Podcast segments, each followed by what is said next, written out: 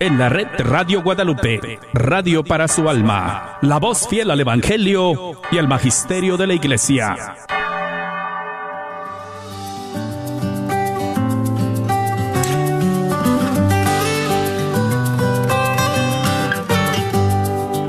Jesús nos llama a ir al encuentro de su pueblo en todo lugar Jesús nos llama a ser misioneros, llevando paz y caridad. Hoy es el tiempo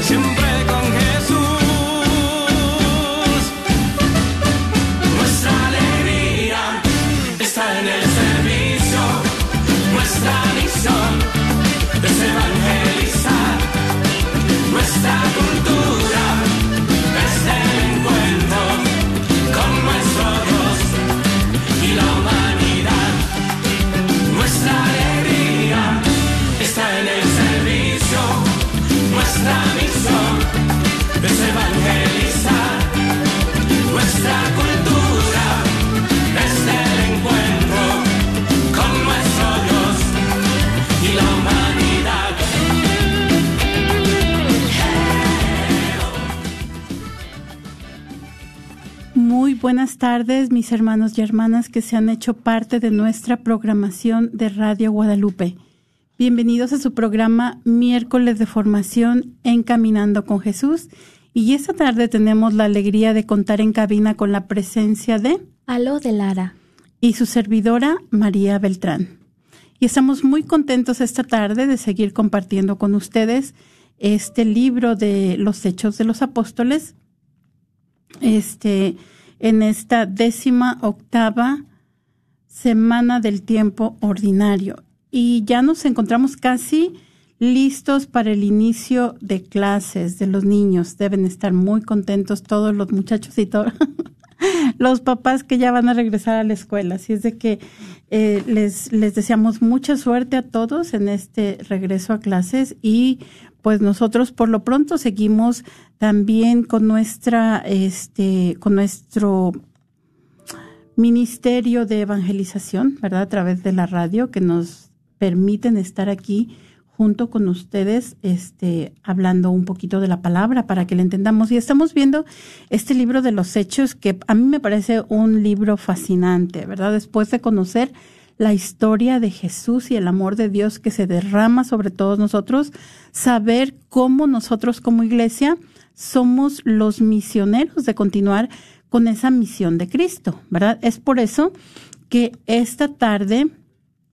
este, continuamos con, con este libro de los hechos y también les recordamos que ustedes son una parte muy importante de nuestro programa, en realidad son una parte esencial y que ustedes también están llamados a, continuar con este ministerio de, de salvación, ¿verdad? Que es la iglesia. Así es de que cualquiera que sea su experiencia, los invitamos a que nos llamen esta tarde, que no toquen ese botón que se queden con nosotros y que nos compartan eh, cuál ha sido su experiencia con la oración, ¿verdad? Entonces vamos a, a esta tarde a continuar con nuestro, con nuestro recorrido por los hechos de los apóstoles y hemos titulado nuestro programa La Iglesia Naciente Una con Cristo. Entonces, como siempre, vamos a iniciar nuestro programa poniéndonos en la presencia del Señor. Después, Alo nos va a compartir una reflexión este, de uno de nuestros papas y continuaremos con nuestra, nuestro recorrido por el Nuevo Testamento. Sin preámbulos, nos ponemos en la presencia del Señor. En el nombre del Padre, del Hijo y del Espíritu Santo. Amén. Dichoso tú, Esteban, que por, proclamar tu amor a Cristo en la tierra, te fuiste a acompañarlo a Él en el cielo. Haz que seamos muchos, muchísimos los que con nuestras palabras y buenas obras nos declaremos amigos y seguidores de Jesús en esta vida, y seamos sus compañeros en el gozo eterno del paraíso. Lo pedimos en el nombre de Cristo Jesús. Amén. En el nombre del Padre, del Hijo y del Espíritu Santo. Amén. Esta tarde la reflexión será, de, será de su santidad Benedicto XVI en la Plaza de San Pedro el miércoles 2 de mayo del 2012. En su catequesis, el Papa nos habla del testimonio y de la oración del primer mártir de la Iglesia, San Esteban, uno de los siete elegidos para el servicio de la caridad con los necesitados. En el momento de su martirio, narrado por los hechos de los apóstoles, se manifiesta una vez más la fecunda relación entre la palabra de Dios y la oración. Esteban es llevado al tribunal, ante el Sanedrín, donde se le acusa de haber declarado que Jesús destruirá el templo y cambiará las tradiciones que nos dio Moisés, durante su vida pública, Jesús efectivamente anunció la destrucción del templo de Jerusalén. Destruyan este templo, y en tres días lo levantaré. Sin embargo, como anota el evangelista San Juan, él hablaba del templo de su cuerpo, y cuando resucitó de entre los muertos, los discípulos se acordaron de lo que él había dicho, y creyeron en la escritura y en la palabra que Jesús había dicho. El discurso de San Esteban ante el tribunal, el más largo de los hechos de los apóstoles, se, desarrolla precisamente sobre esta profecía de Jesús, el cual es el nuevo templo, inaugura el nuevo culto y sustituye con la ofrenda que hace de sí mismo en la cruz los sacrificios antiguos. Esteban quiere demostrar que es infundada la acusación que se le hace de cambiar la ley de Moisés y ilustra su visión de la historia de la salvación, de la alianza entre Dios y el hombre. Así, relee toda la, narración bíblica para mostrar que conduce al lugar de la presencia definitiva de Dios, que es Jesucristo, en particular su pasión, muerte y resurrección. En esta perspectiva, Esteban lee también el hecho de que es discípulo de Jesús, siguiéndolo hasta el martirio. La meditación sobre la palabra de Dios le permite de este modo comprender su misión, su vida y su presente. En esto lo guía la luz del Espíritu Santo, su relación íntima con el Señor, hasta el punto de que los miembros del Sanedrín vieron su rostro como el de un ángel. Ese signo de asistencia divina remite al rostro resplandeciente de Moisés cuando bajó el monte Sinaí después de haberse encontrado con Dios. La vida y el discurso de Esteban improvisamente se interrumpen con la lapidación, pero precisamente su martirio es la realización de su vida y de su mensaje, llegar a ser uno con Cristo. Así, su meditación sobre la acción de Dios en la historia, sobre la palabra divina que en Jesús encontró su plena realización, se transforma en una participación de la oración misma de la cruz. En efecto, antes de morir, Esteban exclama, Señor Jesús, recibe mi espíritu, apropiándose las palabras del Salmo 31 y recalcando la última expresión de Jesús en el Calvario, Padre, a tus manos encomiendo mi espíritu. Y, por último, como Jesús, exclama con fuerte voz ante los que lo estaban apedreando, Señor, no les tengas en cuenta este pecado. Notemos que, aunque por una parte la oración de Esteban recoge la de Jesús, el destinatorio es distinto, porque la invocación se dirige al Señor mismo, es decir, a Jesús, a quien contempla glorificado a la derecha del Padre. Veo los cielos abiertos y al Hijo del Hombre de pie a la derecha de Dios. Queridos hermanos y hermanas, el testimonio de San Esteban nos ofrece algunas indicaciones para nuestra oración y para nuestra vida. Podemos preguntarnos, ¿de dónde sacó este primer mártir cristiano la fortaleza para afrontar a sus perseguidores y llegar hasta el don de sí mismo? La respuesta es sencilla de su relación con Dios, de su comunión con Cristo, de su meditación sobre la historia de la salvación, de ver la acción de Dios que en Jesucristo llegó al culmen. También nuestra oración debe alimentarse de la escucha de la palabra de Dios en la comunión con Jesús y su iglesia. Y ustedes, hermanos y hermanas que escuchan en ese momento, platícanos. ¿Cómo se comunican con Dios? A través de la oración. Llámanos al 1-800-701-0373, 1-800-701-0373. Muchas gracias, Alo. Hermosa la reflexión del Papa. Y tenemos un personaje nuevo que no habíamos este, mencionado hasta ese momento, ¿verdad? Y es el primer mártir de la iglesia, que es el diácono Esteban. Ahorita vamos a conocer un poquito más quién es este, este diácono que se ha convertido en una figura de Cristo. Por eso es que titulamos nuestro programa de esta tarde, La Iglesia Naciente, una con Cristo, porque cada uno de nosotros en, en la forma que nos toque vivir nuestra fe debemos de ser eso, ¿verdad? Unirnos a Cristo en nuestro ministerio que estemos realizando en este mundo, ¿verdad? En esta, en esta, esta época pasajera en la que estamos viviendo para finalmente, al igual que nuestro protomártir Esteban, lleguemos, alcancemos la salvación que nos ha sido prometida a través de eh, el sacrificio de Jesús en la cruz. A mí me encantó toda esta parte que decías este, cómo San Esteban va a hablar de toda la, la, historia de la salvación. Él va a hacer un recuento de la historia de salvación, pero también vemos todos los paralelos que se establecen con nuestro Señor, ¿verdad? Habla de Señor Jesús, recibe mi espíritu. Y algo de lo que yo nunca me había percatado y que ahorita que tú nos, nos este, narrabas este pasaje tan hermoso que nos da el Papa Emérito Benedicto, es que definitivamente él está haciendo un paralelo con Jesús y mientras que Jesús en todas sus alocuciones se comunica con el Padre, San Esteban se comunica con Jesús, ¿verdad? En lugar del Señor, este, en tus manos encomiendo mi espíritu. Cuando Jesús se, se está, está hablándole al Padre, pues San Esteban es Señor Jesús, recibe mi espíritu.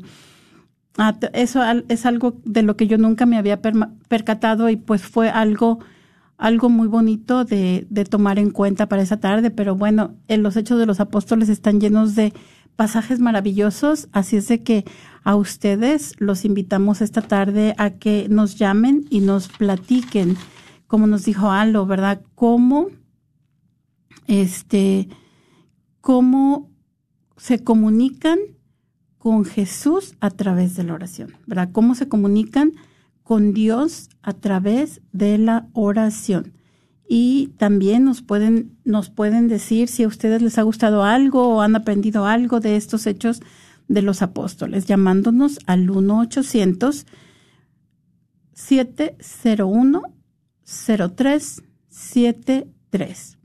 1-800-701-0373. Mm, y hablábamos entonces, vamos a ver una pequeña guía de la lectura de los Hechos de los Apóstoles. Decimos que eh, los Hechos de los Apóstoles principalmente se van a enfocar en San Pedro y en San Pablo. Algunos autores dicen, bueno, no se deberían de llamar los hechos de los apóstoles, más bien se deberían de llamar los hechos de Pedro y Pablo. Otros dicen, no se deberían de llamar los hechos de los apóstoles porque en verdad el que está actuando es el Espíritu. Entonces se deberían de llamar los hechos del Espíritu, pero cualquiera que sea el nombre, ¿verdad? Vamos a ver las maravillas que sucedieron en la iglesia naciente y que han dado lugar a la iglesia que tenemos en la actualidad, ¿verdad? ¿Cómo fue que los pioneros siguieron este la voz de Cristo, siguieron la voz del Espíritu, siguieron las indicaciones de su maestro y, y pues bueno, entonces decíamos que eh, los hechos de los apóstoles van, vamos, a, vamos a hablar a los hechos de Pedro de Jerusalén a Antioquía, ¿verdad? Ah, en los primeros capítulos Pedro va a ser el, el protagonista. entonces vamos a darnos cuenta que los cristianos van a tener una continuidad con la predicación de Jesús, ¿verdad? Ellos van a, van a seguir exactamente las indicaciones que había dadole su maestro y en Pentecostés se va a impulsar la misión, ¿verdad? Nos damos cuenta que todo comienza con la fundación de la pequeña comunidad y predicación de los primeros judíos. Ahora, nos vamos a ver algo nuevo. Después de predicar a los judíos, la predicación va a llegar a los paganos y vamos a ver mucho un rechazo de algunos judíos, no de todos los judíos, ¿verdad? Dijimos anteriormente que algo que tenemos que tomar en cuenta es que el Hijo de Dios se encarna, o vamos a decirlo de otra manera, se incultura, ¿verdad? En una comunidad judía. Entonces ahí es donde nace la primera comunidad de cristianos. Y decíamos, la madre del Señor era judía, sus discípulos eran, eran judíos en un inicio y nos damos cuenta, escuchamos de la mujer samaritana, ¿verdad? Que también se convierte en una discípula que ya no es judía, es una gentil, es una mujer este, de, otra, de otra cultura, de otra raza, de otra religión. Ahora, vamos a ver que también esta predicación no solamente va a llegar a los judíos, porque siempre tenemos que tener en la parte de atrás de nuestro de nuestra cabeza, ¿verdad? O tenemos que tener presente, es más bien lo que quiero decir, tenemos que tener presente que con la venida del Señor, con el con la encarnación del Hijo de Dios, se cumple la promesa que Dios había hecho a Abraham que a través de su descendencia serían bendecidas todas las naciones. Entonces, todas las naciones van a incluir no solamente a los judíos, pero también a los paganos. Dice que la predicación va a llegar también a los paganos.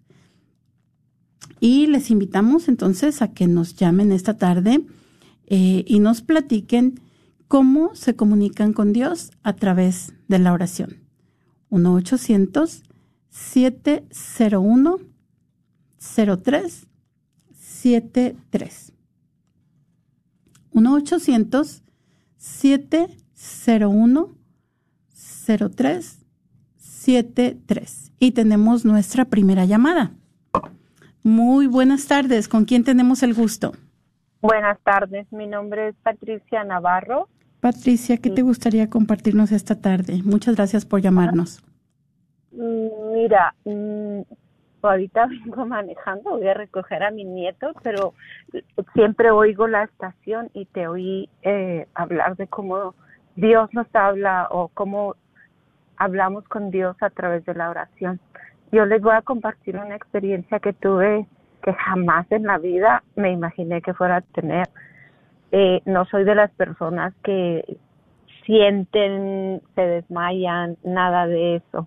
Eh, hace dos años mi hermano murió eh, tras una larguísima, eh, podríamos decir, enfermedad. Él tenía uh, fibrosis pulmonar él, era un médico, tuvo la gracia de tener dos trasplantes um, bilaterales de pulmones que le alargó la vida por 10 años.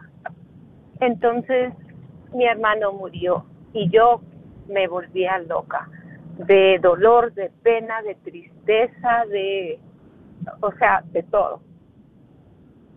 Y yo platicaba mucho con mi cuñada, porque aparte de ser mi cuñada es mi amiga. Y todos los días nos hablábamos y llorábamos y nos desahogábamos. Y esa, esa tarde me preguntó, oye, ¿no has soñado a Jesús? Jesús es mi hermano. Le digo, no, yo no. ¿Y tú? Me dice, no. Entonces en las noches yo rezaba el rosario y le pedí a Dios con todo mi corazón, dime Señor, ¿dónde está? Déjame saber que está bien. Y me dormí. Y no sé si fue sueño, estaba despierta, veo una casa gigante, altísima, con unos ventanales, la cosa más preciosa. La casa era blanca, blanca, no había puertas y yo me encontré de repente en uno de los cuartos. Y pienso que era una cocina, otra vez había gabinetes, pero no había ni agarraderas ni nada de eso, la luz entraba hermosísima. Y de repente se abre una puerta, pero no era nadie. Entonces yo sentí y dije, eres tú. Yo a mi, a mi hermano de, de cariño le decía, Vigos, eres tú, Vigos, aquí estás. Déjame saber si tú eres. Entonces, de repente se abre otra puerta y entra una luz, la cosa más maravillosa, más brillante, más resplandeciente y se posa enfrente de mí. Enfrente de mí.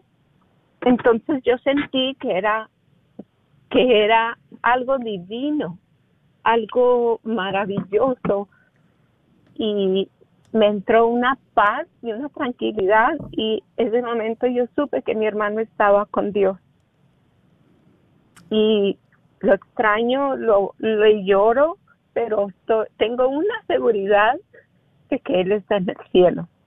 Él sufrió muchísimo en silencio, Él se entregó a Dios nuestro Señor durante toda su enfermedad sin quejarse una vez. Y esa experiencia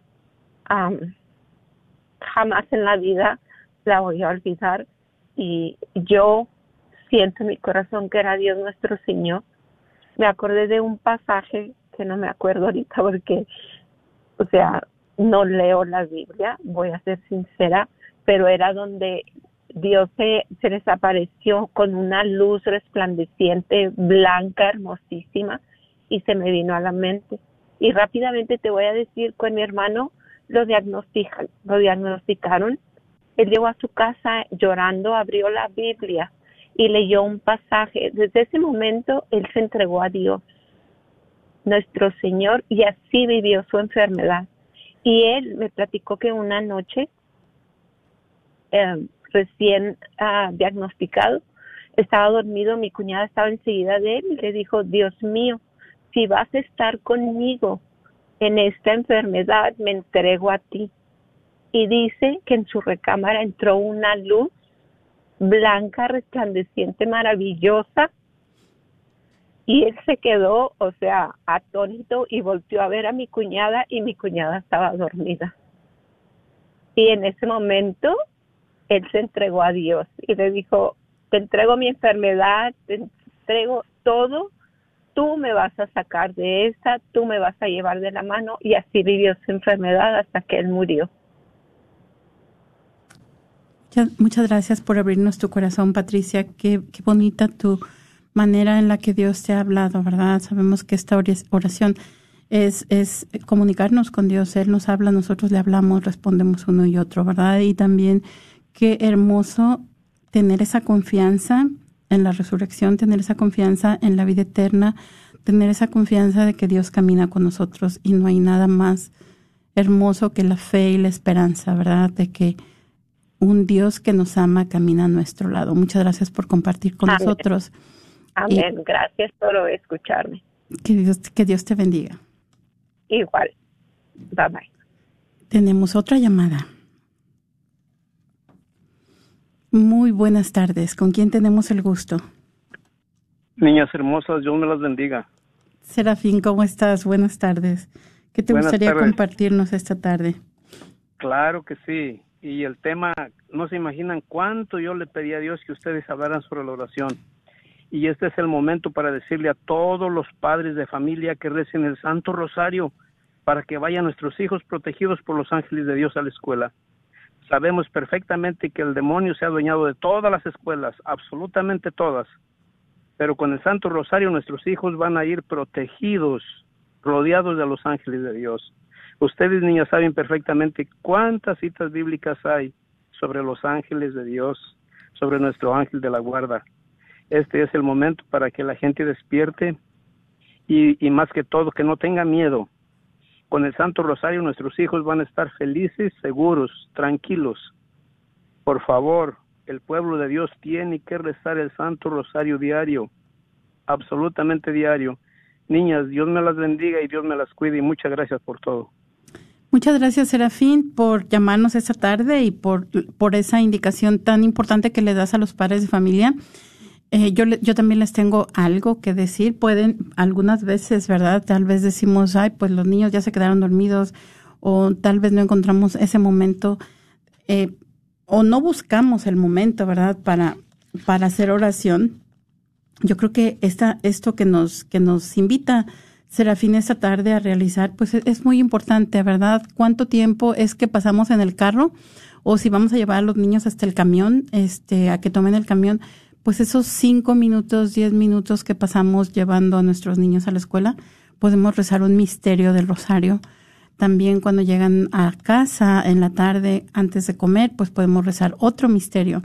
Y de, regreso también de la escuela otro misterio. Podemos tomar pequeños, ¿verdad? Pequeños momentos de oración con nuestros con nuestros niños. Así es de que todos adelante se, se acerca este, este tiempo de clases y pues vamos a hacernos estos, estos propósitos, ¿verdad? De, de este año académico nuevo para acercarnos más a Dios y para que, como nos dice Serafín, nuestros hijos estén protegidos este, a lo largo de sus jornadas escolares.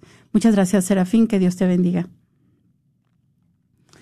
Y hablábamos entonces de, de, la lectura de los Hechos de los Apóstoles, de la primera parte que vamos a tener, principalmente vamos a estar viendo eh, a Pedro y la segunda parte pues vamos a ver a Pablo, ¿verdad? Pablo nos va, vamos a tenerlo desde Antioquía hasta Roma y aquí vamos a tener a Pablo como protagonista. Este, vamos a también tener este relato del viaje alrededor del mar Egeo y después de Jerusalén hasta Roma. Entonces vamos a ver que con Pablo vamos a tener una apertura cada vez más eh, visible hacia los paganos. Ah, también eh, dentro de los hechos de los apóstoles hay un pasaje muy, muy hermoso. Yo creo que eso fue con lo que nos quedamos antes de, finalizar el, nuestra programación de la semana pasada. Y es, se encuentra en los hechos de los apóstoles, comenzando por el capítulo 2, versículo 42 y termina en el capítulo 2, versículo 45. ¿Se acuerdan que les dije que si tenían oportunidad leyeran los dos primeros capítulos de los Hechos de los Apóstoles porque están llenos de cosas importantes para nuestra fe. Entonces, aquí vemos el amor, el amor cristiano, ¿verdad? En realidad lo que se trata, el amor al prójimo. Sabemos que este pueblo, este, esta comunidad de fe que se ha reunido en torno a los discípulos del Señor, pues están llenos de amor por Dios, han reconocido el amor que Dios ha traído a sus vidas a través de la encarnación. Y ahora vamos a ver cómo ellos van a en realidad tener ese amor al prójimo, esa apertura a las necesidades de todas las personas que se encuentran en sus comunidades. Y nos dice los hechos de los apóstoles. ¿Algo te gustaría, te gustaría leernos esta parte? Todos se reunían asiduamente para escuchar la enseñanza de los apóstoles y participar en la vida común, en la fracción del pan y en las oraciones. Un santo temor se apoderó de todos ellos, porque los apóstoles realizaban muchos prodigios y signos. Todos los creyentes se mantenían unidos y ponían lo suyo en común, vendían sus propiedades y sus bienes, distribuían el dinero entre ellos y según las necesidades de cada uno. Palabra de Dios. Alabamos, Señor.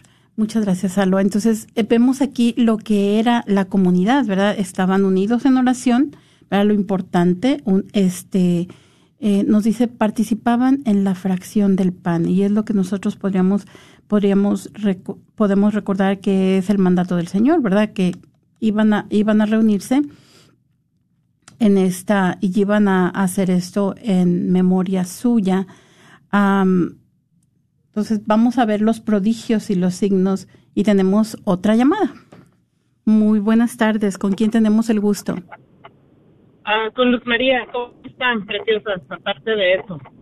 Muy bien, gracias, Luz María. Muchas gracias. Ah, ah. ¿Qué te gustaría compartirnos esta tarde? Sí, eh, eh, sobre la, la oración, pues digamos que yo antes de no ser parte de los talleres de oración y vida, que es un una gran bendición que nos dejó el Padre Ignacio, que a él lo inspiró el Espíritu Santo para que nos dejara esta maravilla he aprendido a orar de 15 maneras diferentes a nuestro Señor, a Dios Padre, Dios Hijo, Dios Espíritu Santo y a nuestra Madre Santísima. En la manera de contemplación, de, de, auditiva, con la naturaleza, con los salmos, lectura rezada. Es una maravilla, la verdad, de, de cómo mi, mi relación con Dios es como más estrecha gracias a, estos talleres. Eh, y, mi oración es más, como quieras ir de tú a tú. Y, y no ver a Dios como ese Padre todopoderoso, sino como el papá bueno, amoroso, que haga lo que haga, siempre va a estar con los brazos abiertos para recibirme. Ese Jesús amigo, hermano, que, que me entiende porque también fue hombre pero tiene la maravilla pues de ser Dios y, de que todo lo puede. El Espíritu Santo pues que es el que nos unge con una y mil ah, bendiciones y pues María Santísima no es algo extraordinario que Jesús nos ha dejado, ¿verdad? Un regalo grandísimo. Entonces yo agradezco a los talleres que me han enseñado pues a orar de una manera más personal con Dios. El Santo Rosario, pues no cabe duda, es un una oración hermosa que, que deberíamos de tener la devoción todo el mundo de hacerla, ¿verdad? Pero yo invito a la gente a que, que aproveche que van a iniciar los talleres en mayoría de las parroquias a mediados de este mes, eh, a, que se hagan una oración, oración comunitaria, como decía el, el, Señor ahorita, de, de, poder unirnos en oración por nuestras familias y, y, y qué mejor hacerlo, ¿eh? Teniendo como punto de partida las Sagradas Escrituras, porque de allí eh, se basan los talleres en, la palabra de Dios. Y, estoy, estoy muy contenta de haber sido parte o de seguir siendo parte de los talleres de oración y, poderlos promover en las iglesias. Y pues muchas gracias a ustedes que son un medio extraordinario de, evangelización y, de relacionarnos con Dios y el, el de, ¿cómo se dice? Pues ayudarnos los unos a los otros con, con ustedes, con cómo nos hacen ver las lecturas, es una manera muy bonita de, de la meditación de la palabra. Prácticamente pues hacemos la lección divina con ustedes. Muchísimas gracias por su tiempo, por su dedicación, por el tiempo extra que ponen para preparar la lectura, cada tema, eh, cómo se dejan motivar por el Espíritu Santo, porque pues son temas que son necesarios y, y no sé cómo cómo hagan ustedes para sacarlo a, cada semana, pero es maravilloso. Muchísimas gracias, Mari, Alondra y a, las otras chicas, Jessie, las extraño, por cierto, eran cuatro las que estaban allí, ahora más son dos. Sí, en algunas este, ocasiones nos Muchísimas gracias. Muchas gracias. Muchas gracias. Muchas gracias. Muchas gracias por, por compartir con nosotros. y, oh, perdón.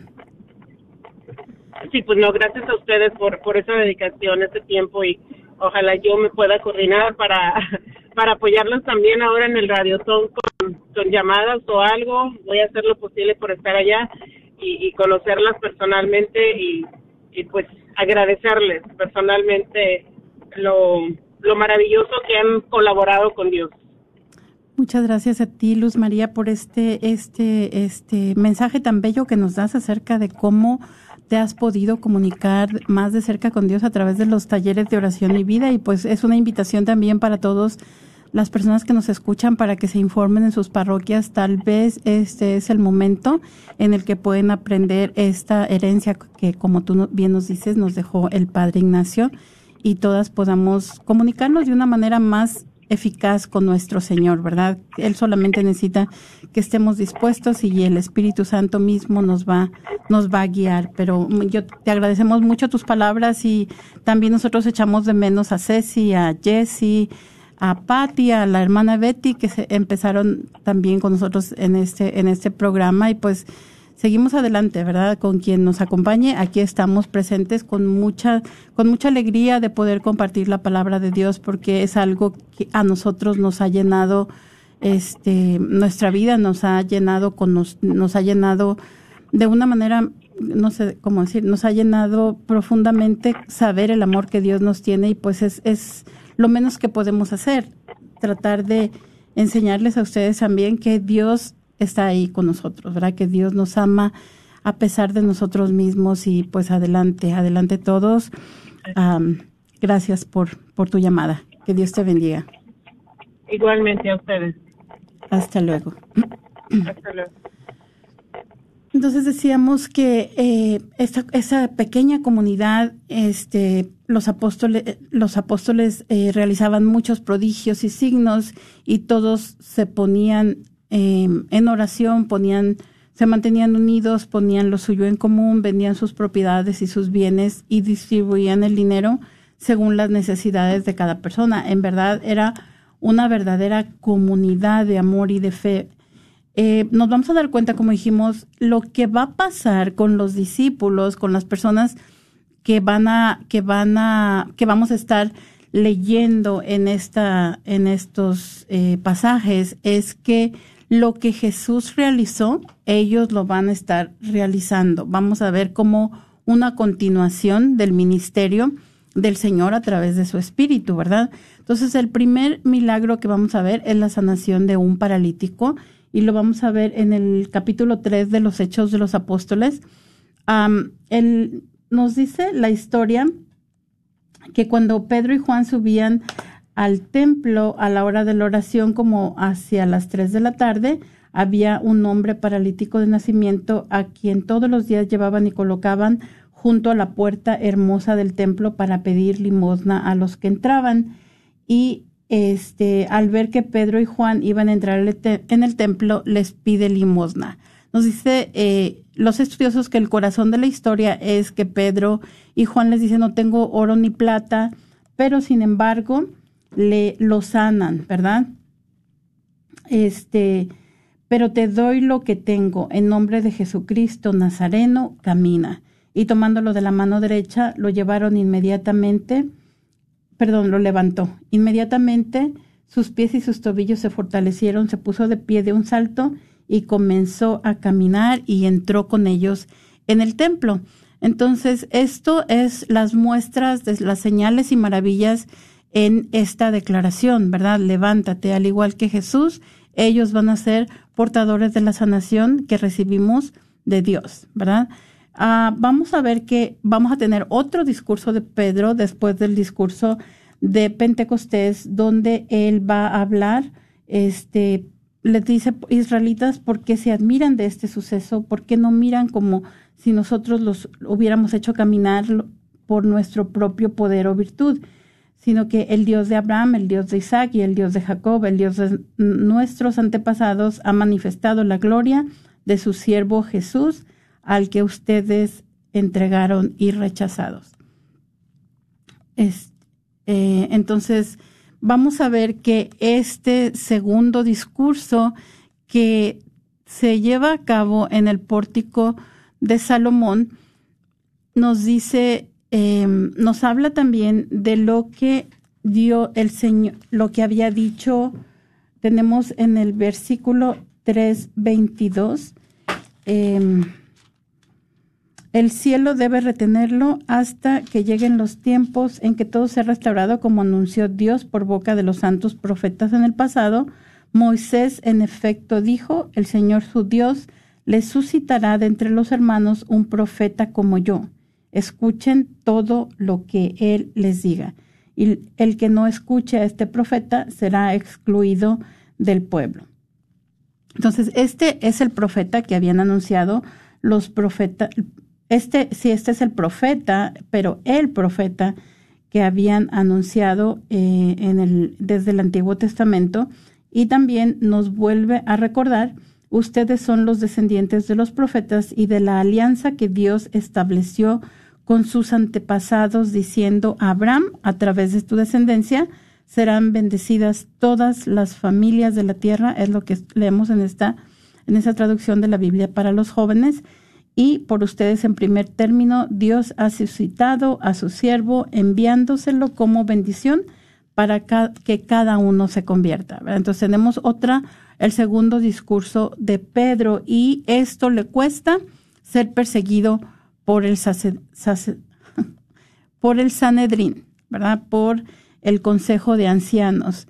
Pero el Espíritu Santo les va a otorgar perseverancia, a los apóstoles. Y los apóstoles entonces van a continuar la obra de Jesús.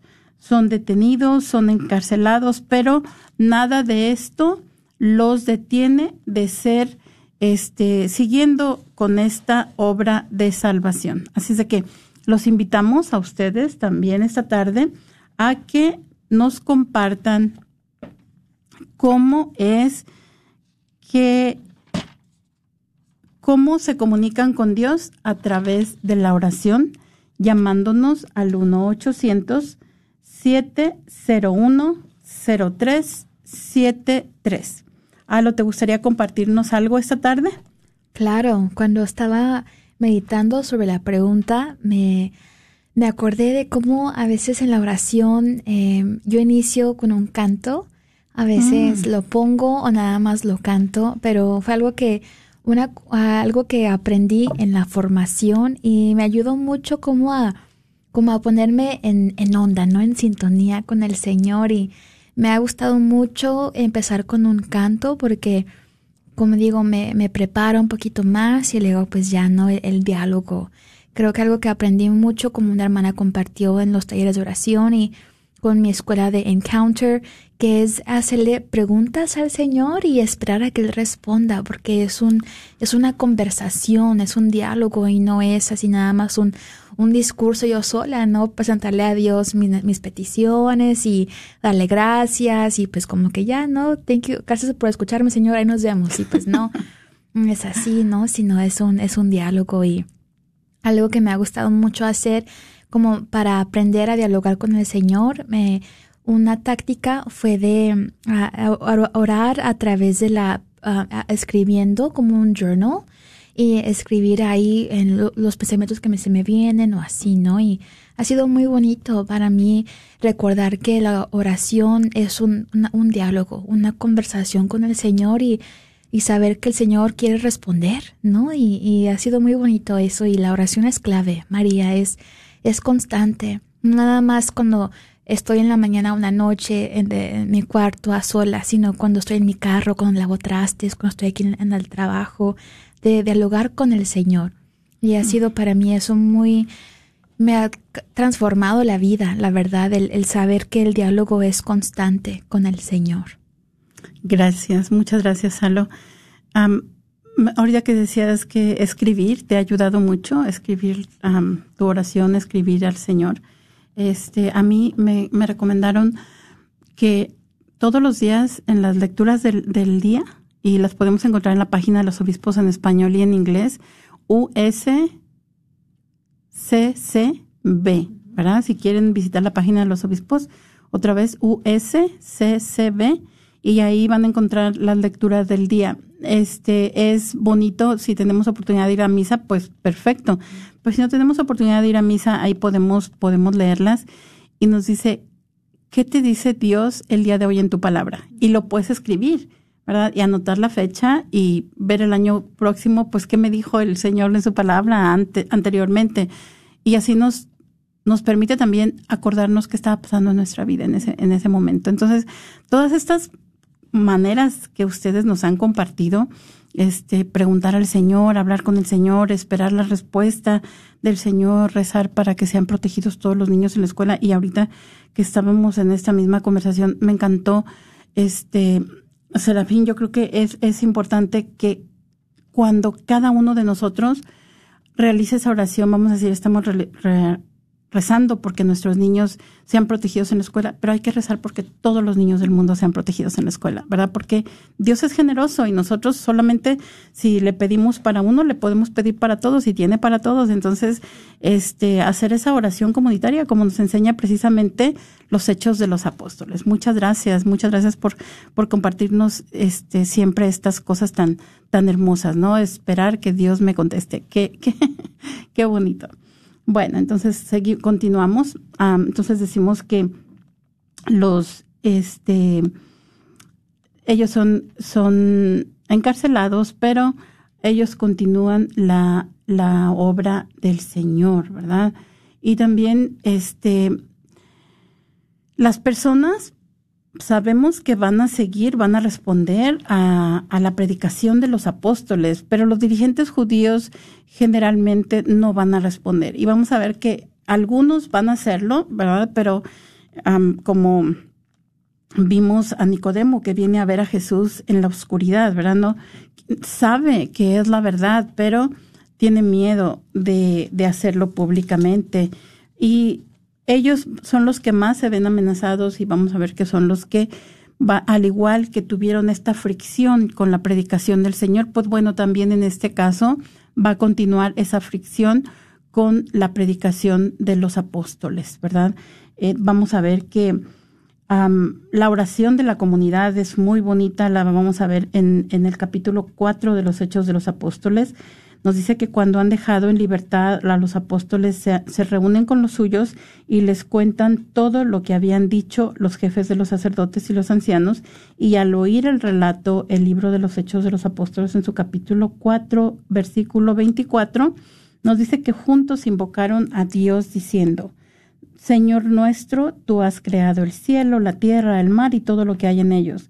Tú dijiste mediante el Espíritu Santo por boca de nuestros antepasados, de nuestro antepasado David, tu siervo, ¿por qué se alborotan las naciones y los pueblos maquinan vanos proyectos? Los reyes de la tierra conspiran y los príncipes se alían contra el Señor y contra su Mesías. En esta ciudad, en efecto, se han reunido Herodes y Poncio Pilato junto con extranjeros y gente de Israel contra tu santo siervo Jesús, al que ungiste, para hacer lo que tu poder y tu voluntad habían decidido de antemano que sucediera. Y ahora, Señor, mira sus amenazas y concede a tus siervos anunciar tu palabra con toda libertad. Manifiesta tu poder para que se realicen curaciones, señales y prodigios en el nombre de tu santo siervo Jesús.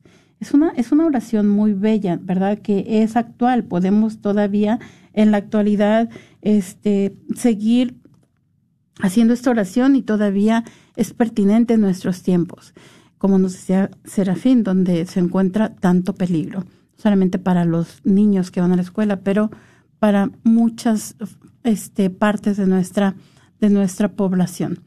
Entonces, la segunda este, declaración vamos a, vamos a, a verla eh, aquí. Vamos a, vamos a ver que se reitera nuevamente la vida en la comunidad en este, en este capítulo 4 nos dice que en el grupo de los creyentes todos pensaban y sentían lo mismo y nadie consideraba como propio nada de lo que poseía, sino que tenían en comunión todas las cosas. Por su parte, los, los apóstoles daban testimonio con mucha fortaleza de la resurrección de Jesús, el Señor, y todos gozaban de gran estima. No había entre ellos necesitados porque todos lo que tenían bienes o casas los vendían y llevaban el, pre- el precio de lo vendido, lo ponían a los pies de los apóstoles y se repartía a cada uno según su necesidad. Eh, ese es el caso de Bernabé, ¿verdad? Que es un ejemplo positivo de vida en comunión y él vende sus posesiones y lo pone y las comparte. Pero tenemos también un ejemplo negativo que es el caso de Ananías y Zafira que venden sus posesiones. Ahora tenemos que saber que nadie era obligado a hacerla, ¿verdad? Pero ellos mienten, solamente entregan una parte de la venta de su posesión y la otra se la quedan para ellos y dicen que entregaron toda la parte de la posesión. Entonces, este nos dice que Pedro los confronta y les pregunta por qué se han puesto de acuerdo para tentar al Espíritu del Señor. Eh, y nos vamos, nos damos, escuchamos entonces en el libro de los Hechos que es el, en ese mismo momento, eh, ellos ambos, ambos mueren, ¿verdad? Esta es parte de lo que es la negación de un corazón y una, y un alma que existía entre estos, estos ah, miembros de la comunidad. Tenemos también que van a ser enjuiciados por el Sanedrín. Este, por su parte, los saduceos están enojados. Acuérdense que tenemos dentro de, eh, de los grupos formados eh, por, por los judíos, los fariseos y los saduceos. Y los saduceos no creen en la resurrección de los muertos, pero como ellos están predicando que Jesús ha resucitado, pues los saduceos se encuentran muy enojados. Y aquí en el capítulo 5 tenemos que ya la comunidad ha crecido a cinco mil creyentes contando solamente a los hombres, ¿verdad? Y a los apóstoles se les pregunta a nombre de quién, de quién curan, y ellos definitivamente este, van a decir que la sanación que ellos están realizando la realizan a, a nombre de Jesús. Eh, les es prohibido predicar en nombre de Jesús, pero hay algo que ellos se preguntan, ¿verdad? ¿A quién tenemos que obedecer? ¿A Dios o a los hombres? Y definitivamente la respuesta pues salta a la vista. Ellos van a obedecer a Dios y vamos a ver la persecución, este, la persecución de la iglesia.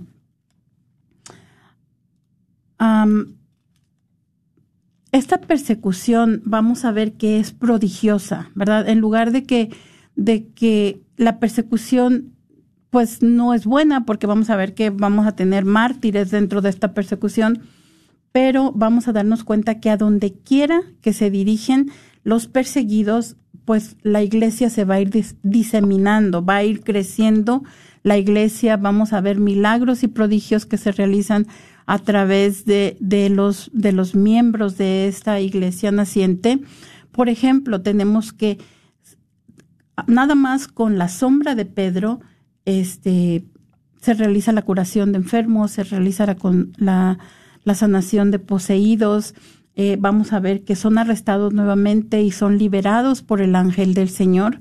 Eh, y Dios mismo, después de que han sido liberados, los envía a predicar al templo. ¿verdad? Quieren matarlos nuevamente, pero Gamaliel, que vamos a ver posteriormente, que es el, es el maestro de, de San Pablo, les dice algo muy interesante, ¿verdad? Esto se encuentra en el capítulo 5 de los Hechos de los Apóstoles, en el versículo 38 y 39. Entonces, lo que les dice eh, Gamaliel es que en este caso, después de esto, surgió...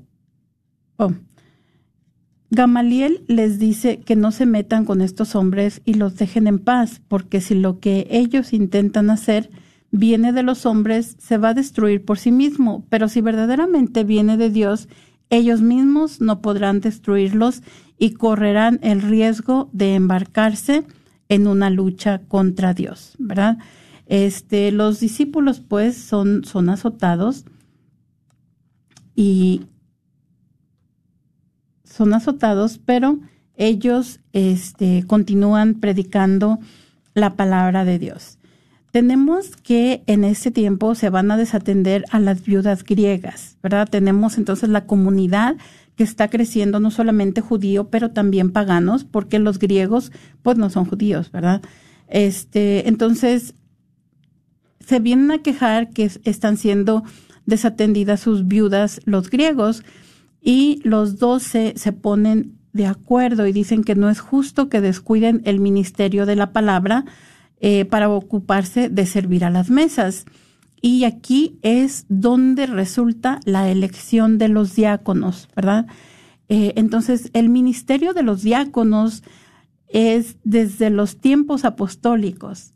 Ellos van a ser elegidos para que los apóstoles puedan seguir este, celebrando la Sagrada Eucaristía y a través de la oración y la imposición de las manos eh, van, a, van a ser elegidos los apóstoles. Entonces la función única de los doce es preservar la comunidad. Y yo creo que hasta aquí nos vamos a quedar. Eh, les damos gracias a ustedes que nos acompañaron esta tarde. Le damos gracias a Patricia, a Serafín, a Luz María y a Alo que nos compartieron estos mensajes tan hermosos esta tarde. A todos ustedes que nos han estado escuchando esta tarde y no se atrevieron a llamarnos, les damos las gracias y también a todas las personas que se comunicaron, que se estuvieron ah, con nosotros a través de Facebook. Que Dios los bendiga y nos ponemos en la presencia del Señor. En el nombre del Padre, del Hijo y del Espíritu Santo. Amén. Señor Jesús, ten piedad de nosotros y concédenos la paz y la unidad. No permitas que nos soltemos de tus manos y danos un corazón capaz de amar como tú nos amas. María, Madre, auxílianos en estas difíciles horas de la tribulación, sé nuestra fuerza y consuelo. Cúbrenos con tu manto y que la sangre de tu bendito Hijo nos proteja de todo mal Ten piedad, Señor, de nosotros, los que a ti nos encomendamos. Te lo rogamos por tus méritos y los de tu amorosa Madre María. Amén.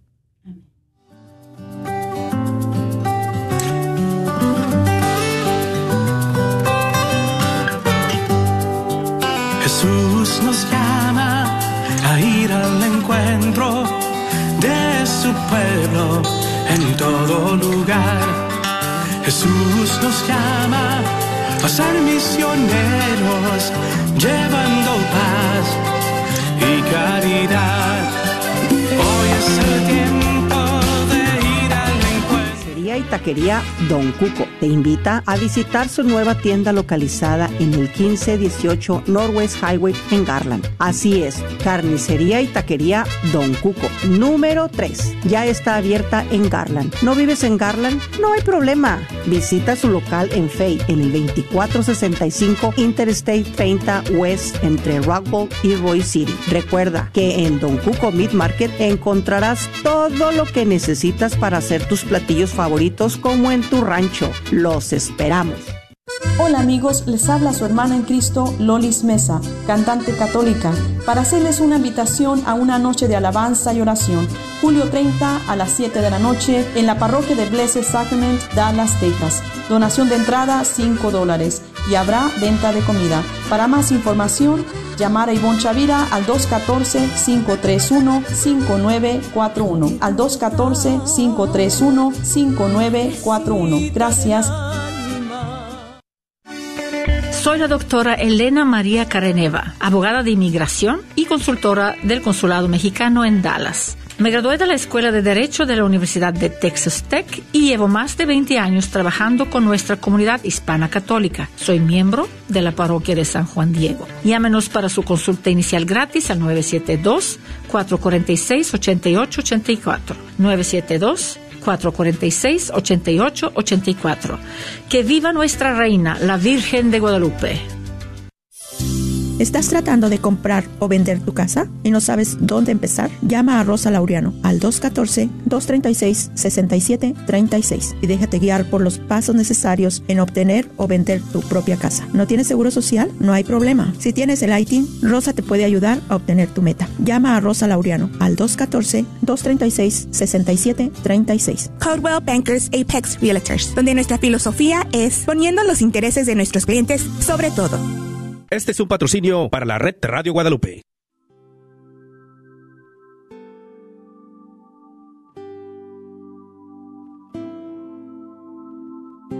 Jesús, vengo a orar por Gracias por escuchar KJON 850 AM en la red Radio Guadalupe, radio para su alma, la voz fiel al Evangelio.